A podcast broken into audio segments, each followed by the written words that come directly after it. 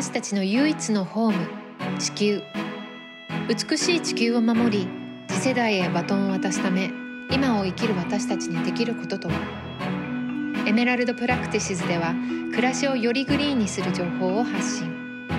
エメラルドのようにキラキラと輝く未来へタオとゲストがナビゲートをいたします。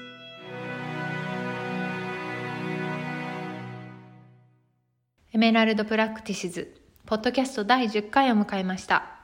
皆さんいつもお聞きいただき本当にありがとうございます。環境問題を気にしているとまたはニュースなどを見ているとパリ協定という名詞がよく出てくるかなと思います。実はこれあんまりちゃんと理解できてないんだ深く知らないんだという方ももしかしたら多いのかなと思ったので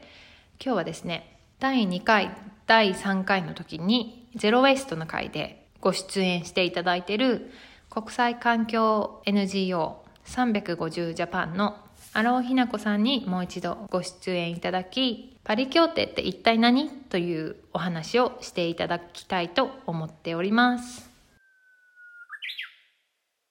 パリ協定って一体何なのか？パリ協定っていうのは国連のもとに各国のリーダーたちが集まってきてで温暖化による温度上昇を産業革命前に比べて2度に抑えましょう。でももしできたらもうできるだけ努力をして1.5度に抑えましょうっていう約束なんだけどなんかこう条約とかっていろいろあるじゃないですか。うんうん、で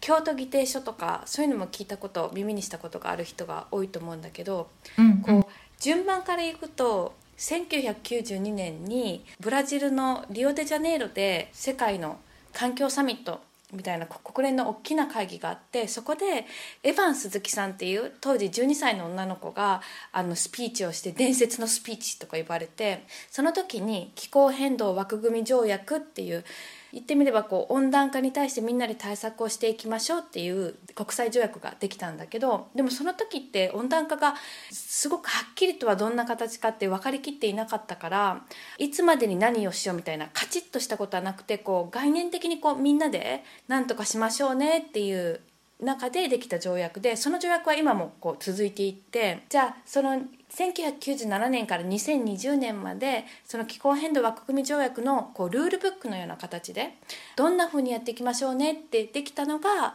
京都議定書。で2020年までだから2020年以降のことをこんなふうに取り組んでいきましょうねって決めてあるのがパリ協定。これが2015年に決められたんだけど、うんうん、そんな形でこの気候変動枠組み条約の中に最初にの取り組みが京都議定書で決められててその次がパリ協定っていう、まあ、そんな形の関係性です。はい、京都議定書はパリ協定よりさらに前に作った時は結構ハードルが高かったんですね。目標を達成しないとこう罰せられるとか。だからこう参加してくれる人が少なくて京都議定書はどちらかというとあの先進国だけが入ったような約束だったんだけど、それに比べてパリ協定は何がすごく良かったかっていうと途上国って呼ばれている国の人たちも含めすごく多くの国がみんながこう参加してくれたっていうところ。でもそれだけ多くの人が参加してもらうためには、ハードルを下げなきゃいけなかったみたいなのね。で目標を提出する義務はあるんだけどそれはもう約束したらしなきゃいけないの。でも、うんうん、じゃあ実際に提出してこれ目標だよって言った後達成できなかったらどうなるかっていうとだからってこう罰せられたりとか罰せられるってこう例えば、うん、そうお金を払わなきゃいけなかったりとか、まあ、そういうことがない、うんうん、そこがちょっと弱みな感じ？パリ協定の。なるほど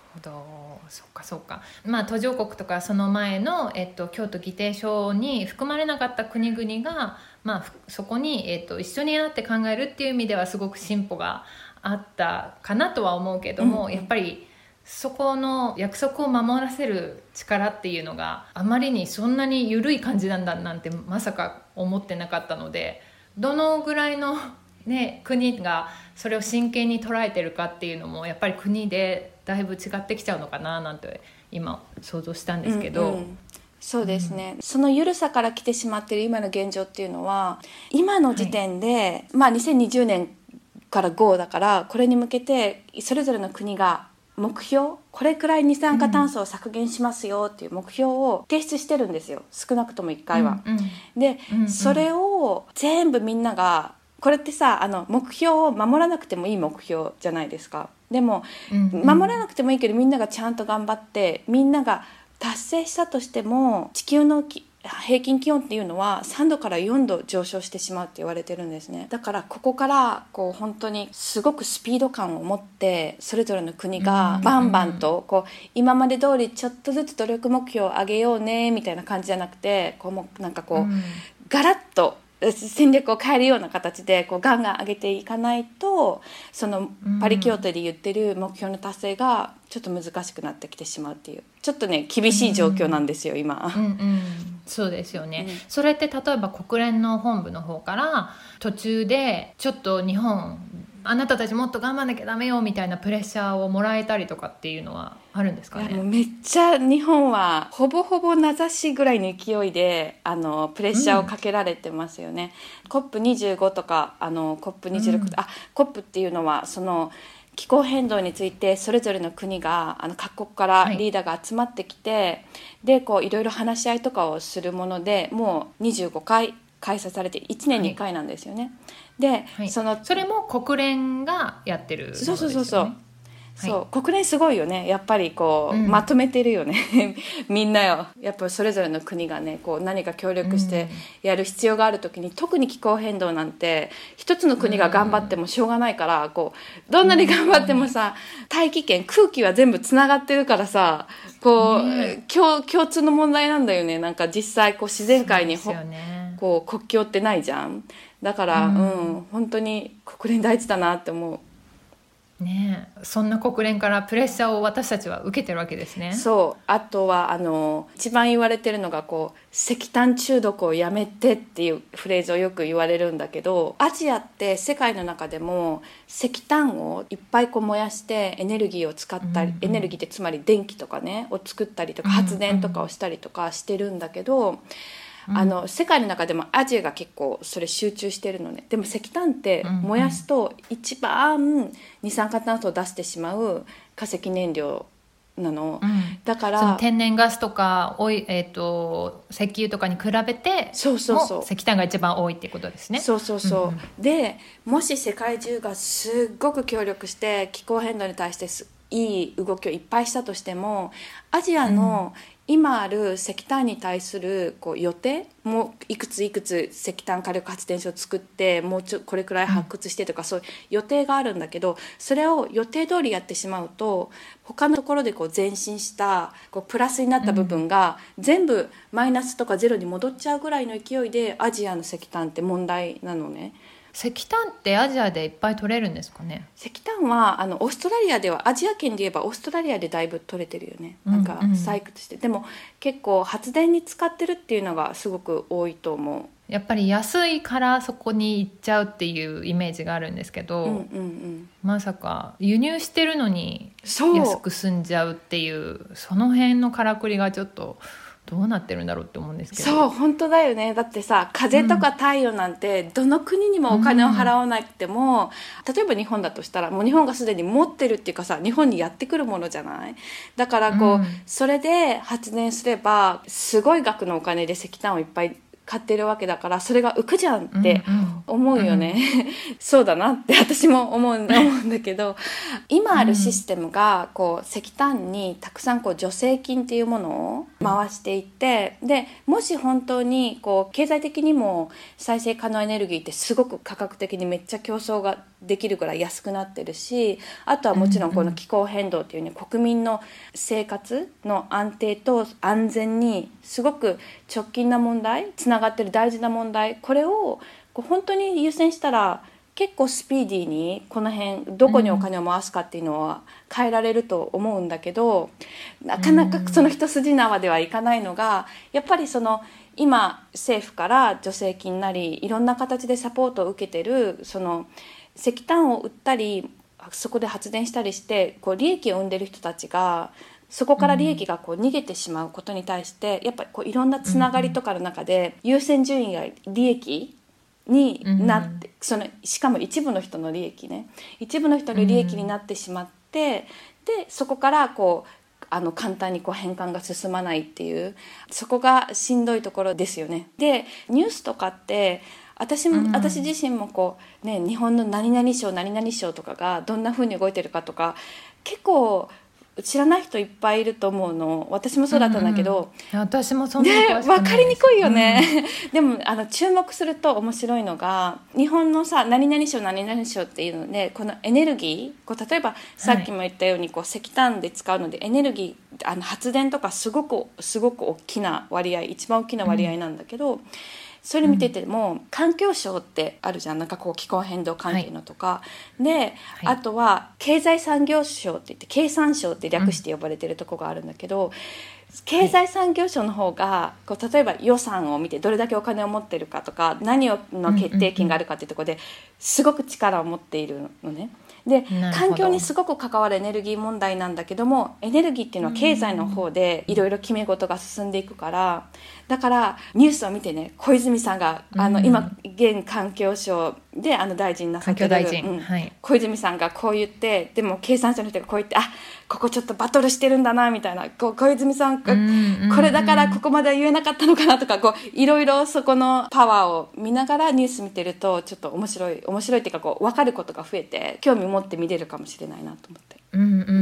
ん。環境のことって一番経済のことに引っ張られちゃいけないんじゃないかっていううんうん、ふうに思ってるから本当にそう。なんかそこどうしどうしたらそこをなんか切り離しては絶対考えられないんだろうけど、経済ばっかりを見てきた結果が今こうなってて、っていうところをもうちょっとね経産省の方々も真剣に考えてもらえないかなって思っちゃいますよね。それ本当にそうだと思うしいや例えば経済だけを考えたとしてもこう世界がエネルギーをどんどん再エネに変えて、そういう石炭とかにこう自分の国がお金を払わなくてよくなる、まあ、あの輸入してる国とかは、あとは電気自動車をどんどんこう走らせるとか。なんかこういろんなことで、絶対新しいエネルギー再生エネルギーから社会が回るようになるっていう世界は遅かれ早かれ絶対来る。で、うんうん。そこの経済競争にそれに乗り遅れるとかいう言葉はあんま好きじゃないけど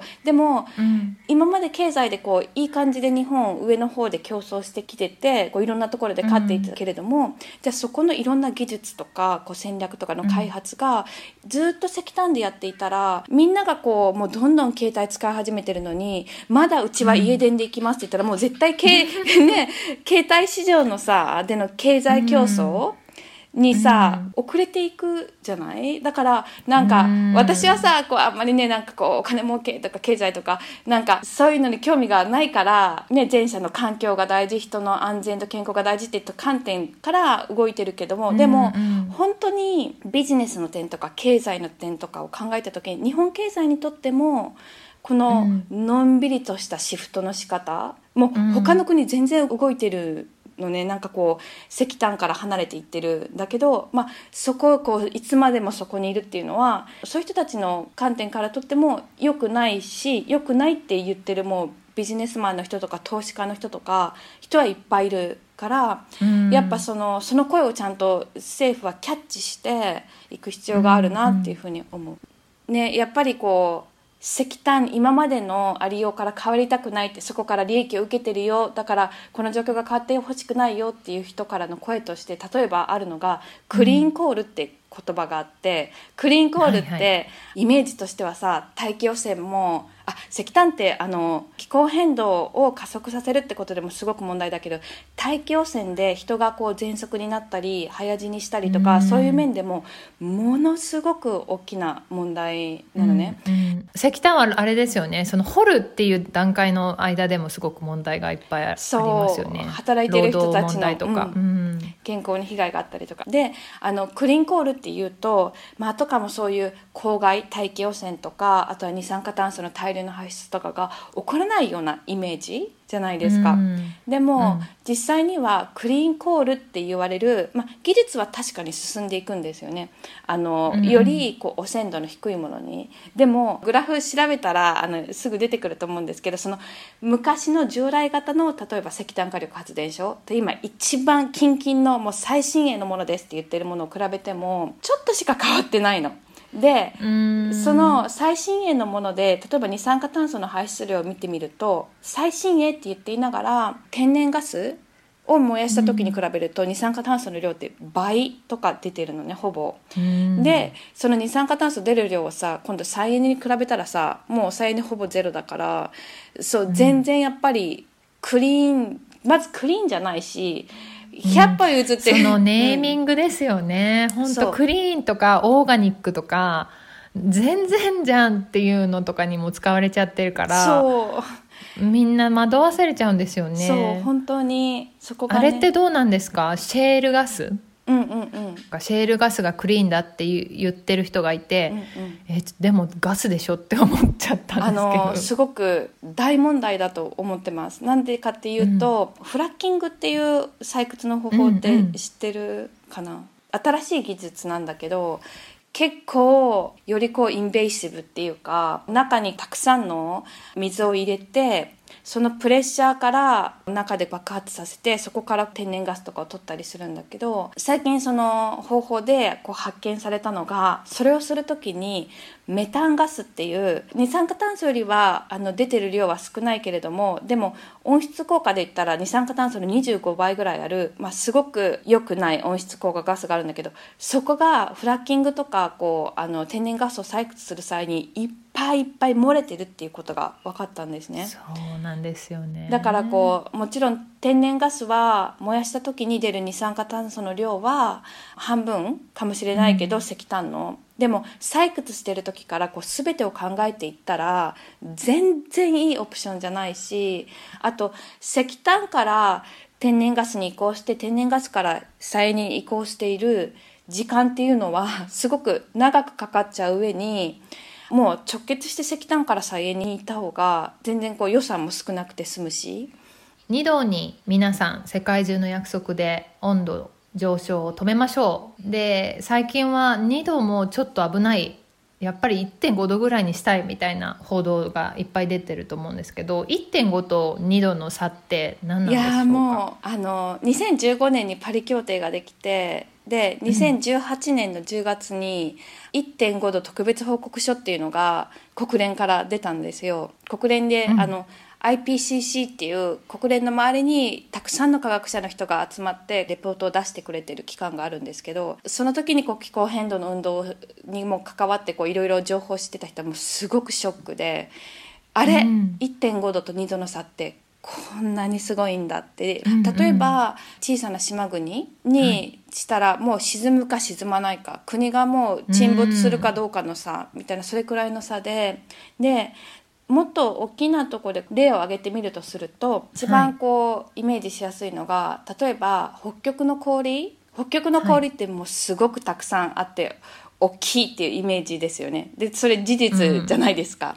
で、うん。その1.5度だと100年に1回その氷が全部溶けることになる。で、うん。それは100年に1回こう全く氷がなくなるっていうそれもすごいそれだけでも大きなことっていうのがこうちょっと想像しやすいと思うんだけど地球自体にすごい大きな変化だなっていうのが。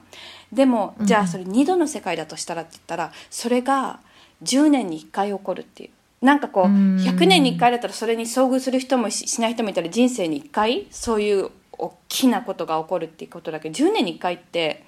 うん。もう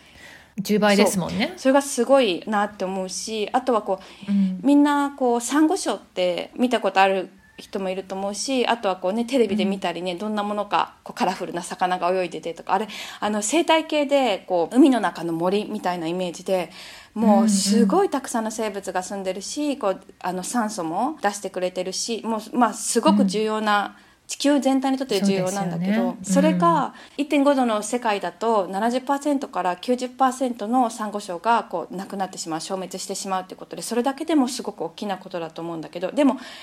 裏を返せば私がね自分に言ってるのはでも10%残る。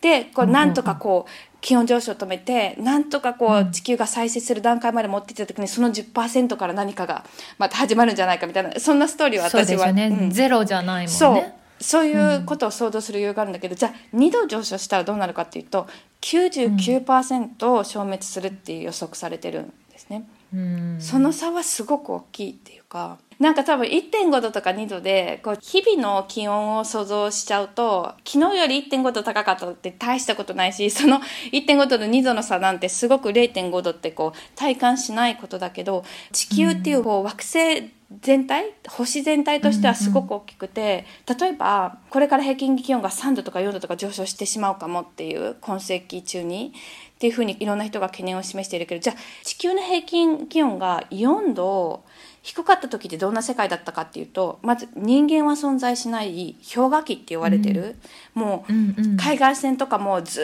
っと氷でもっともっとこう出っ張っていて土地っていうのもすごく氷で覆われてるそんなこうねそんな世界だった。だからそこから考えるとたった4度下がったところでそんな大きな違いがあるっていうのは人間が暮らすことができたその温度から4度上がるっていうのが、まあ、どれだけ大きな変化を生むことかっていうのはちょっと想像しやすいかなって思うんですけど、うん、そうですね、うん、日本は温室効果ガスの削減を何パーセント削るという約束をしたのでしょうか？26なんです26%、うん、しかも2013年度比っていうことなんだけどまあね何パーセントって割合を言うにはこうどこ何から比べて何パーセント減らしてるのかっていうことを言うために、ね、何年度比でどこどこドイツは何年度比で何パーセントとかこう何年度比っていうのを出してると思うんですけど、はい、毎年のねあの排出量が違うからそういうふうになってしまいますよね。うんうん、まず26%っていう数字は2030年までにだいたい50%は減らした方がいいよねっていう話の中で26%っていうの、すごいもう半分ぐらいの数字ってこう緩く見てもすごく残念な数字なんですけど、うんうん、2013年度比っていうのは石炭の火力発電所が増えたんですね。なぜなら2011年に東日本大震災があって原発の事故があってそれで原発を止めたりする中でもっとじゃあ石炭でカバーしようって言って、うんうん、つまり排出量がすごく高かった年を選んででそこから比べれば多く削減より多く削減してるように見えるじゃないですか。うん、だから2013年度比で26%って言ってるっていうこうねちょっとなんかこうそれはかなりずるいですよね。それは国連からあの「おい」って言われちゃいますよね。これはでもその提出する段階でも通ってったっていうのがすごいなと思うんですけどそれも国連からいやこんな数字じゃ認められないっていうようなことにはならないんですかね、えっと、認められないっていう権限が国連にはなくて目標をパリ協定にあのサインアップした人たちは目標を提出する義務があるんだけどその目標の内容が例えば1.5度目標とか2度目標をこう達成できるぐらいの目標にしてなきゃダメっていうそういうルールはないのね。だからそこが難しいとこででも例えばその COP25 そのさっき言ったね、はい、みんなでやる会議の前に、うん、このままの目標値じゃやばいっていうことで国連の事務局長の人がみんなリーダーを集めた時があったんだけどその時に目標値が悪い国の代表はこう発言させてもらえなかったの。だから、えーうん、そう小泉さんもこう発言をしなかったんだけどその時は、うんうん、そうだからそういう形で本当にこう一生懸命一生懸命いろいろプレッシャーをかけていくっていうことをやってるし。でもそれを例えば日本のニュースでどこまでの人が見てこういう恥ずかしめを受けるというかプレッシャーを受けてる日本の現状ニュースが報道してどこまで私たちの意識の中に根付くのかっていうと知らない方が多いんじゃないかなって思っちゃうんですよね。うんうん。でも最近の希望が持てるなっていう変化の一つが取り上げられるようになってきて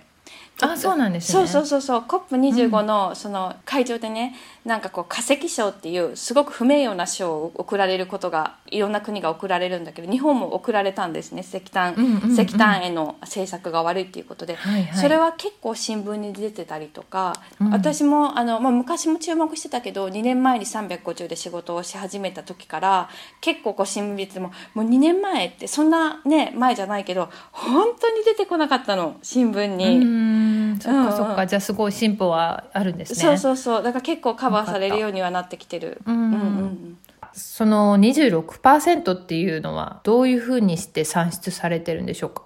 なんかよく二酸化炭素排出量二酸化炭素排出量ってやったら二酸化炭素を聞くと思うんだけどちょっと勉強するとあら温室効果ガスってこう地球を温めてしまうそういう気体って二酸化炭素以外にもあるっていうのをすぐ、うんうん。あの気づくと思うんだけどじゃあどうやってるかっていうとどれだけこう温めちゃう力がそこのその気体にあるかっていうのをもとに二酸化炭素を1としてそれに換算してるのね。だから全部が二酸化炭素だとしたらどれくらいっていうふうに換算してそれで二酸化炭素の排出量って言ってよく二酸化炭素削減目標とか。でも結局メタンとか他のものもそこに含まれてるのね。こう計算して。うんうん。そこにじゃあそのメタンとか他の窒素とかっていうのはどういうふうに入れてるんですか？例えばメタンが1トンあったとするじゃない？うん。で二酸化炭素に換算するには温める力が25倍だとしたら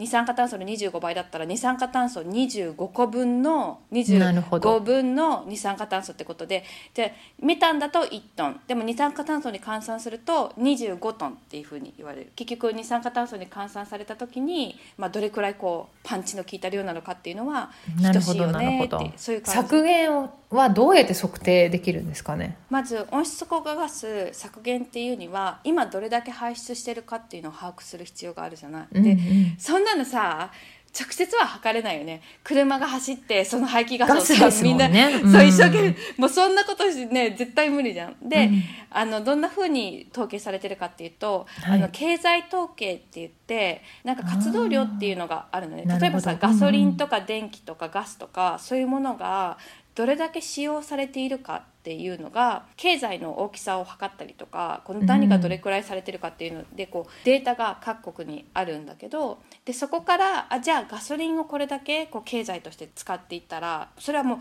う売ったりとか輸入したりとかそういうタイミングで多分測るんだと思うんだけど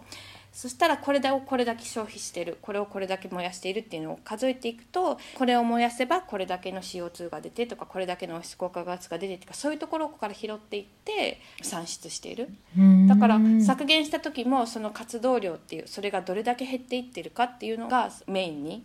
計算しているみたいです。じゃあその26%がまあすでにちょっとずるい計算の仕方っていう感じなんですけど 実際その26%だとどうなっちゃうんでしょうこのお約束。日本は守れる見込みがあるんでしょうか、26%は、えっと、たまに小泉さんがあの言ってるんだけど、ね、結構うちはバーンとこれくらいやりますって言って守らない人もいるけど日本はちゃんと守れることを言ってるんだって彼が言うように守れる見込みはあの十分にある。ただ、うん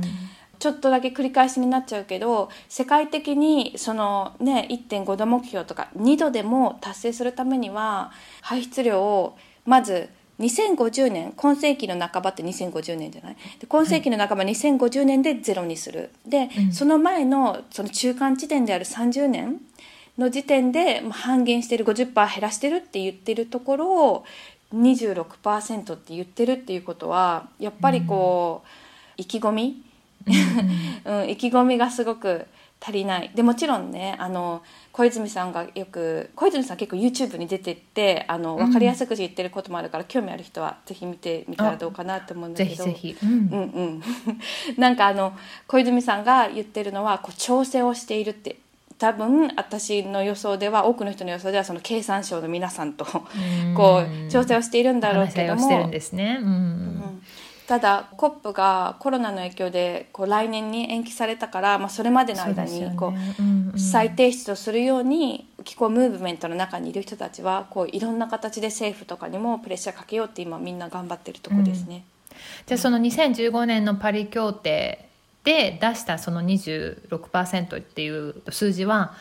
変えていっていいってことですよね途中で。途中の段階でも、そうあの変えていっていいし変えることがすごく望まれおている。望まれている。プラス5年に1回は少なくともこう提出をしていかなきゃいけないんだけどもその途中で提出をし直してもいいし、うんうん。うんうん。であ5年っていうことは2020年にあったんですよね再提出が。この間。うん、2020年からこうスタートのあの目標だからそうだからその前に提出してしかもこう日本のメディアがすごくたくさんコロナウイルスのことを取り上げてる時に、うん。こうパッと提出したっていうか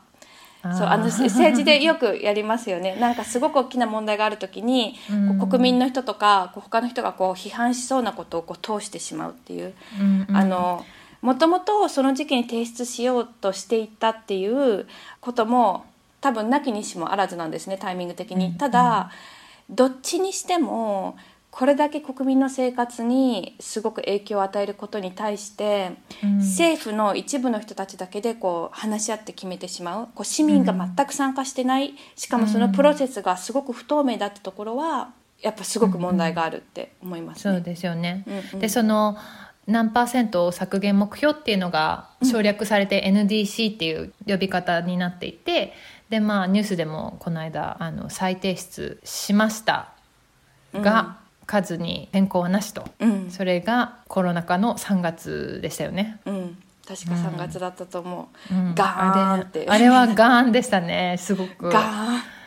びっくりしました。うん。うん。なんか多分こう一つの国としてやらなきゃいけないっていうことももちろんあるんだけどそれぞれの国がね、でも日本のあの温室効果ガスの排出量って世界5位。うん。世界5位ってこの150カ国とか、まあ、それくらい大きなそんなにたくさんある中で5位って結構責任がある位置ですよね。とっても。うん、で国民1人当たりの排出量も、まあ、あの5位、まあ、データによっては4位とか、まあ、年によるか大体それくらい。だからやっぱり同じくらいでだから1人当たりで二酸化炭素をこう出しちゃってる、私たち一人一人も例えばインドの人に比べると日本人1人の人って大体5倍多く二酸化炭素を使ってる。5倍。ってすごいですね。そうすごい、うん。ねこう便利な暮らしとか、まあ、いろんなうん発電方法とかいろいろあると思うけど、うん。そう一人当たりだとそれくらい違うから、うん。やっぱりその上位5位とか上位トップ10とかがこう、うん。すごい勢いを持って「よしうち50%いきます!」しかも2025にとかこう、うん。それくらいの勢いでやっていくべきところなのにこううん。5位に位置する日本が「いやうちは26%で」みたいなのは、それはやっぱり不平等な感じ？うん。いっぱい出してるんだからもうちょっとやらなきゃそこにいっぱい排出してるからことに対してついてくる責任っていうのを全く全うできてないなっていう,、こうダブルですごい残念な感じ。そうですよね。それがすごいパリ協定で言われてることかなと思うんですけどその先進国と、まあ、そうでない国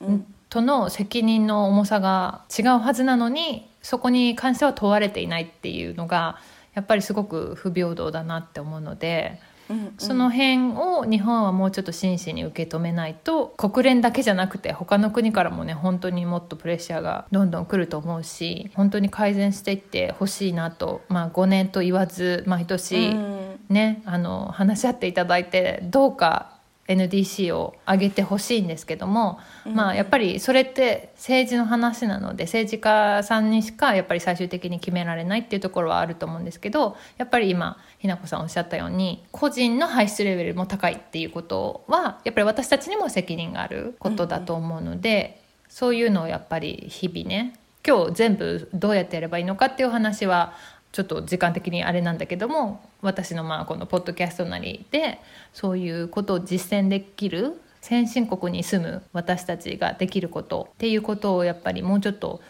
一人一人の人がね意識して暮らしていければいいなと思ってるんですが。うんうん、あとはあの、うん。その NDC においてはもうタオちゃんの言う通りこう政治の中でこう決められてしまうことなんだけど、うん。その政治をこう動かすことができるのは市民っていうかそうですこねう NGC の引き上げを求めますっていうことをこう団体としていろんなうんうん。市民、投資家のグループとか企業のグループとかあとは若者のグループとかが大臣とかいろ、ね、ファックスしたり記者に対してこうプレスリリース出したりとかしててそれはうんある程度いいインパクトがあったように思うのね。なでこここからのポイントは選挙があるじゃない？そうですよ。はい。そう大事よね来年には衆議院選も行われるだろうっていう中で、うんやっぱり何ができることのもう一つはこう気候変動が争点になるように今あんまりさこう公約でさ私は気候変動に対してこうしますって言ってる人があまりにいなくてでもみんなが選挙が始まった時に例えばこう選挙事務所とかに気候変動に対してどんなアプローチするんですかとか、うんうんそういうことを電話したりするだけでこう多くの政治家の人たちが話すようになる。うん。うん、でそういうところからもこう NDC にプレッシャーをかけていくっていうのはかなり有効な方法そうですよね。うん予想してます。もうサステナビリティが流行り言葉ぐらいに浸透して SDGs もね、日本もいろんなところが取り上げたりとかしてるから、うん言わないその環境問題をマニフェストとして取り上げないっていうのはもうなしでしょって思うんですけど、うん本当にねいろんな形で私たちができるプレッシャーをこう与えていってそこに自分たちも参加するっていうような形で。いい政治家さんたちをね選びたいなと思うんですけどじゃあ本当に。ひなこさんが所属すうん。るその350にもしじゃあ一緒に活動するとなったらどんなことができるのでしょうか？えっと、まずはまあ350のボランティアさんって呼んでるんだけどこのコミュニティに入ることで常にこういろんなことをちょっとずつ自分のペースで学んでいけるっていうところがあるかなって思っていて、あとは気候変動のことって学べが学ぶほどどれだけこうちょっと緊急性があったりどれだけちょっとやばい状態なのかっていう情報も良くも悪くも入ってきちゃうからそういう時に同じ情報を受け取ってそこから何か行動しようとしているっていう人たちに囲まれてることってすごく気持ち的にも大事なのね。元気が出るし、本当そうですよね、うん。私一本当ね。人でちょっと本当にどうしようかと思うぐらい落ち込むこととかありました？ああ電話して、ありがとうございます。本当に。うん。すごく大事だと思う。なんかやっうんうん。ぱスピーディーに変えていく必要がある現状だけれどもでも同時に地球規模のことだから少し長期戦でもあるからこう短距離走じゃなくてマラソンだよねっていつもみんなで言ってるんだけどやっぱりこう自分の体も気持ちも元気な形で無理のない形でこううん。気候変動についてこう少しずつなんかこうアクションを続けられることが大事だからだからすごいコミュニティ大事だなって思って。しかもなぜかすごくラッキーでちょっと自慢なんだけど、350本当に優しくて面白い人が集まるのでなうん。なぜか。そうだからあのすごく年齢もバラバラだし、うんうん。あとは結構あの国際色も結構豊かだしあそうなあとんですね。今コロナの影響でこうオンラインの活動がメインになったのでどんどんこう例えば愛媛県の方とか北海道の方とか、うん。今まで結構首都圏がやっぱ中心どうしても中心になりがちだったんだけど、まあ、いろんなところから来てくれてで、まあ、じゃあじゃあ実際何するのって言ったらまず学ぶことを一緒にしたりとかこういうんさっき言ったコミュニティ作りお互い知り合うことがまず基礎なんだけどでもいくら学んでてもいくらお互いつながっても状況って変わらないじゃない。それはこう、アクションしたり何か変化を生むために行動するために必要なことで実際にはいろいろ今度こういうアクションするするから一緒にやろうとかこんな署名をするから一緒にやろうとかこう350側が提案する、これ今効果的だと思うからみんなで力を合わせてやらないっていうことに乗ってもらうこともあるんだけど、うん。でももう一つすごく力を入れてるのはそれぞれ自分の地域でその地域で今必要なこと勉強会なのかそれとも気候非常事態宣言を自分の自治体に出してもらうことなのかとか、うん。あのまあ、そういうふうにこう地域の人たちがこうグループを作ってリーダーシップを取ってそれぞれの場所でこう運動を広げていくみたいな、うん。なんかそんなことへのサポートもすごく力を入れていて。うん。そう。環境問題やってる人とか、まあ、私はアニマルライツも今やってるんですけど、うんうん。そういう自分だけのことじゃない、まあ、自分ももちろん関係してくる。自分のホームなので地球って。だけどその自分勝手じゃないみんなのことを考えてこの問題に取り組んでいる人って絶対素敵な人が多いと勝手に勝手にっていうか、まあ、事実私が知ってるあの中でもみんなすごい素敵な人が多いから。うんぜひねそういう人たちと一緒に活動していくっていうのがすごくさっきひなこさんがおっしゃってくださったように心がヘルシーな状態でそういうことに取り組めるっていうのがすごくいいなと思うんですけども。うんうん、あとあの活動で言えばこう日本の中にある私アメリカに住んでたんだけどアメリカって例えばなんかプロテストとかデモがあったらもう本当こう、まあ、私から見たらすごい素敵な雰囲気でこうちっちゃい子供連れの家族がいたりとかこうみんなもうカフェに行くようにプロテストに行って、うんなんかちょっと政治的であることがすごく身近な文化だったなって振り返って思そううんでだけど。すね。うん日本って全然違ってデモに行ったことのない人いっぱいいるしあと、うん。なんかその運動とかいう活動とかいう言葉から受ける印象が自分にすごく馴染みがなかったりなんかこう難しそうだったり怖そうだったりとか、うん。こう馴染みのないイメージがあると思うんだけどでも今私が見てる限り気候変動の運動って本当にこう敷居が敷居が低いっていうか入りやすいしピースフルですよね。本当に運動運動とかこう活動とかいうその昔私が持っていたイメージとは全然違う感じでみんな真面目にすごく一生懸命やってるけどポップで楽しくってすごくなんかこう和気あいあいとした感じ、うんうん若い人もすごく多いし、まあ、若い人すごく多いっていうか若い人がリードしてくれてる部分がすごく大きいし。いいですよね、それ、ううん。んでもねひなこさんがおっしゃってくださった、そのデモに馴染みがないっていうのって私すごいメディアの責任だなと思ってるんですけどそのデモを起こすとなんだろうな暴動が起きたりとか物が壊されたりとか、今まさにそのアメリカで起こってるようなことをなんだろうな自動的にそういうことになるみたいなイメージをつけたりとかそのああいうことをする人は危険人物であるみたいな取り上げ方をして、あの私たち国民を黙らせたい人たちがいるなって私は感じちゃうんだけども。それは本当にあの扱いやすい人間に洗脳されてるっていうふうにね私は思ってるんですけどそれをやっぱり一回取っ払ってほしい、なんでかっていうとデモがないと私たちこのデモクラシーであるべきの国に住んでて前進ができなくなっちゃう。ね、デモってうんネガティブなことじゃなくて自分の権利だったりとか主張をいつでも自分がしたい時人権の一つとしてうん、フリーダム・オブ・スピーチだよね。そう自由の中の一つであってそれを人から止められるようなことはあっては本当はいけない、うん、本当にでもメディアがいつからかそういうことを煙たがるように仕掛けてるっていうか私たちにおとなしくいてもらうように今あのずっとキャンペーンをねしてるんですよ、うん。なのでそこはやっぱりい一回ちょっと疑問ふ打ってもらっていやデモってネガティブなことじゃないってピースフルなことなんだっていうのを一つ一回覚えていって今日もらえるといいなと思っていて、うんうん、本当に、うん、私も本当にあのまさに今日行ってきたんですけどでも、そっか。うん、でやっぱりね日本のニュースとかこっちのニュースもそうなんですけど暴動とかその略奪行為とか火事場泥棒とかの映像の方がなんだろうなグラフィックだからニュースとしておもし面白いっていう言い方はおかしいんですけどその視聴率が取れたりとかやっぱり話題性が大きかったりとかっていうことがあってやっぱりそちらを大きく取り上げられがちなんですよ。うんでもすごくピースフルにみんなマナーを守って自分の主張を訴えてるのがほとんど、うん。ほとんどっていうかまあ多いうんうんのに、それをどうしても取り上げてもらえない。でそれをやっぱりあの暴徒化することばっかりを伝えることでどういうことが生まれるかっていうとやっぱりあこういう怖い人たちがやるものなんだ。私たち健全でいい子な市民はこういうことはやっちゃいけないんだ。なんていうイメージを植え付けさせられる。うんうん。でそれはもう全く真逆なので。うん